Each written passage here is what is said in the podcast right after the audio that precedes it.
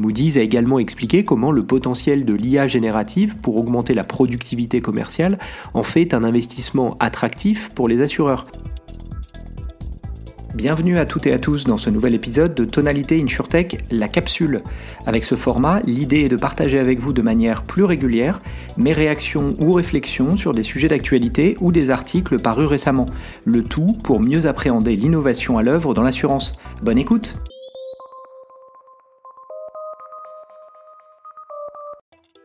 Je vous propose aujourd'hui un article paru il y a quelques semaines dans le média en ligne euh, Reinsurance News.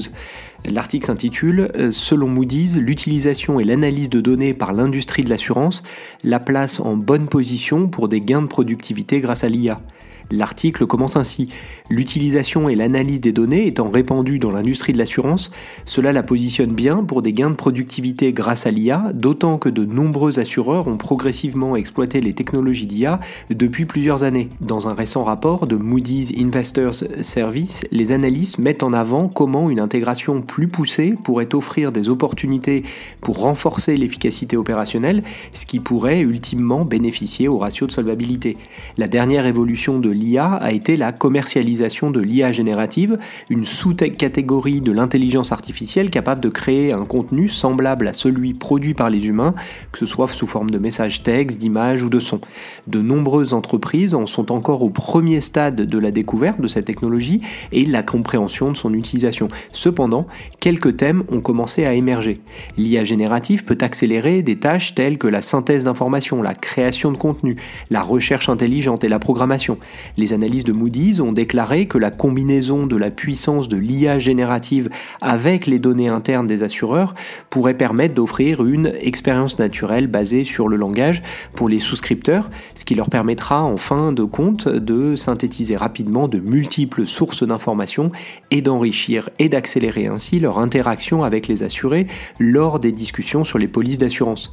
Moody's a également expliqué comment le potentiel de l'IA générative pour augmenter la productivité commerciale en fait un investissement attractif pour les assureurs. Les analystes ont suggéré que seule une intégration profonde de l'IA associée à des données exclusives créerait un avantage concurrentiel significatif.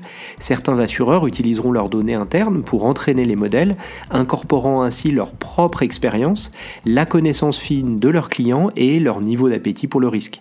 Pour l'avenir, les analystes ont indiqué qu'ils s'attendent à voir de plus en plus d'assureurs utiliser l'IA pour améliorer leur service client. Il existe des preuves très solides, rapporte l'article, à l'appui de cela, car les assureurs utilisent notamment des chatbots depuis un certain temps pour fournir une assistance client. Un exemple clé est celui d'Allstate Corporation, qui aide les petites entreprises en répondant à leurs questions sur les niveaux de couverture grâce à son chatbot alimenté par l'IA. Il se nomme Ask Able, rappelle l'article. Ces assistants virtuels sont capables de fournir une assistance 24 heures sur 24, 7 jours sur 7 aux clients. Ils peuvent également répondre aux questions fréquentes, réduire les coûts et le temps de réponse, tout en apprenant les habitudes des comportements des clients pour offrir des produits personnalisés. Je me permets une petite parenthèse ici pour distinguer, il me semble, ces chatbots sortent de vague 1.0 de l'IA aux fonctionnalités souvent basiques et dont les acteurs en place se sont progressivement désengagés, il me semble. Euh, ces chatbots avaient une approche directe vis-à-vis des clients et souhaitaient donc les distinguer de l'opportunité qu'offrent les copilotes. Ceux-ci s'appuient explicitement sur l'IA générative et s'adressent aux employés eux-mêmes. Ces derniers restent donc maîtres de la relation client. La technologie, ici le copilote, n'est qu'un outil au service des experts en place. Si cette thématique vous intéresse d'ailleurs, je vous invite à écouter, si ça n'est pas déjà fait, l'interview que j'avais réalisée sur ce sujet avec Damien Philippon, CEO de Zelros. Il nous expliquait justement ce que signifiait un copilote dans l'assurance et détaillait comment Zelros délivrait cette valeur ajoutée à ses clients assureurs. Parenthèse refermée, revenons à l'article. Il se poursuit ainsi. De plus, les analystes ont également souligné comment certains assureurs et courtiers exploitent les capacités de l'IA pour utiliser les données des clients afin d'extrapoler quels clients pourraient être intéressés par certains produits. Ces décisions sont prises en comparant le profil du client avec d'autres profils euh, similaires euh, chez leur clientèle. Cependant, à mesure que cette technologie continue de croître, les problèmes clés liés à la qualité des données et à la confidentialité demeurent souvent l'un des principaux sujets de conversation en ce qui concerne l'IA chez les assureurs. Les analystes ont expliqué que pour les assureurs qui utilisent l'IA, il est essentiel de s'assurer qu'il n'y a pas de biais ou de tendance discriminatoire dans leur modèle. La discrimination indirecte, qui est un problème significatif lié au modèle d'IA dans l'ensemble de l'industrie de l'assurance, provient souvent de variables de et d'algorithmes opaques. Ce type de discrimination peut notamment se manifester dans la tarification. De plus, à mesure que la technologie s'intègre davantage dans les activités quotidiennes, certains rôles au sein des entreprises devront également changer et de nouveaux rôles seront créés. Par conséquent, les entreprises devront évaluer les compétences de leurs employés actuels et élaborer des plans de formation pour reconvertir et renforcer les compétences afin de faire face aux changements de processus et de technologie. Un autre problème majeur lié à la technologie concerne le coût potentiel pour les assureurs. Le développement et la maintenance des modèles d'IA peuvent être très coûteux, ce qui pourrait également entraîner une dépendance vis-à-vis des fournisseurs, notamment dans le domaine de l'IA générative, où quelques fournisseurs détiennent les modèles les plus performants. Un autre risque lié aux modèles d'IA est que leurs performances ont tendance à se dégrader au fil du temps à mesure que les schémas et les relations évoluent.